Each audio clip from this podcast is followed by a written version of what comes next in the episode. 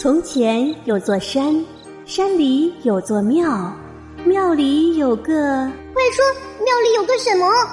庙里有个小女孩，手里拿着一瓶可乐。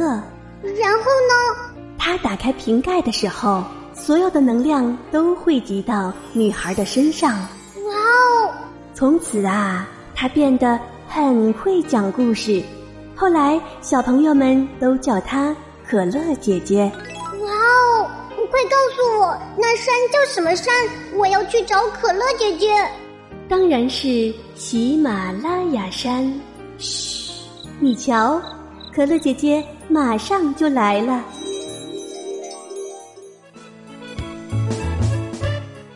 亲爱的小朋友，好久不见了！能在《一千零一夜》故事栏目给宝贝们讲故事，是可乐姐姐最高兴的事儿了。今天，可乐姐姐给大家讲一个在暴风雨里充满温暖的故事，名字叫做《风雨小屋》。来听故事吧。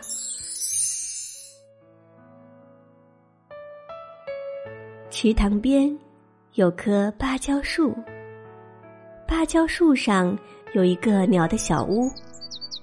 这是用两片芭蕉叶缝起来的小屋，小巧玲珑，悬挂在树上。如果不仔细看，还以为是个绿色的果子呢。小屋里住着小鸟和它的妈妈。这一天，鸟妈妈飞出去寻找食物了，把刚出生不久的小鸟留在小屋里。小屋里闷热的难受。小鸟把头伸出小屋外，他看见天纸乌云密布，有两只大白鹅正从池塘里游上岸来。轰隆隆的雷声一个接一个的滚过来，起风了，芭蕉树叶哗啦哗啦的响，小屋剧烈的摇晃起来。雨落下来了，大颗大颗的雨点打在芭蕉叶上，吧嗒吧嗒的响。小鸟害怕了，它大声的哭起来。正准备回家的鹅哥哥和鹅妹妹停住了脚步。我听见有小鸟的哭声，鹅妹妹伸长脖子四处张望，鹅哥哥放声大叫：“小鸟，小鸟！”你在哪儿？小鸟更大声的哭。鹅哥哥和鹅妹妹跑到芭蕉树下，他们发现了在风雨中飘摇的小屋。瞧，鹅妹妹惊喜的叫道：“小鸟一定在里面！”不好，不好！鹅哥哥发现小屋的叶柄已经裂开，小屋快掉下来了。风刮得更紧了，雨下得更大了，小屋在风雨中剧烈的摇晃着，怎么办？怎么办？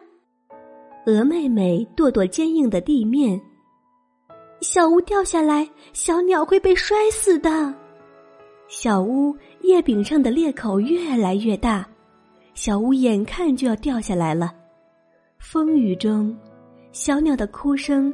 是那么的微弱。鹅哥哥平躺在小屋的地上，展开了他那雪白的大翅膀。鹅妹妹明白了鹅哥哥的意思，他是为了小鸟摔下来不受伤。他也学着哥哥的样子，平躺在地上，展开他那雪白的大翅膀。来吧，小鸟！来吧，小鸟！小鸟听到呼唤，停止了哭泣。他看见地上铺着白白的、厚厚的褥子，知道那里一定很安全、很温暖，像妈妈的怀抱。小鸟要跳下去，就在它使劲儿的时候，小屋掉下来了，正端端的落在鹅哥哥的翅膀里。风还在刮，雨还在下。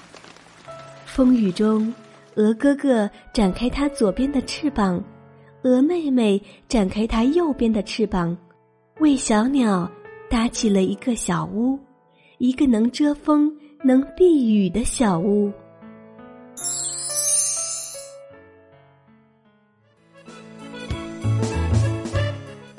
故事听完了，虽然小鸟在激烈的暴风雨中非常害怕，但是因为有了鹅哥哥和鹅妹妹的保护。小鸟的心中感到格外的温暖。这真是个感人的故事啊！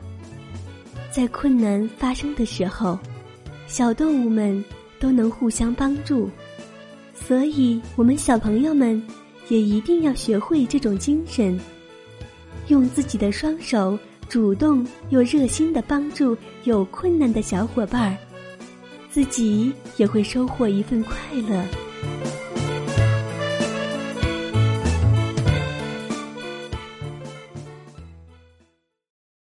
听完故事没烦恼，做个快乐乖宝宝，宝贝不哭也不闹，可乐姐姐陪你笑，学会道理懂礼貌，小宝贝们睡觉觉。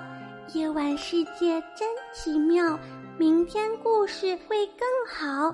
关注微信公众号，姐姐动态早知道。我们的公众微信是。F M T 八可乐姐姐，呵呵。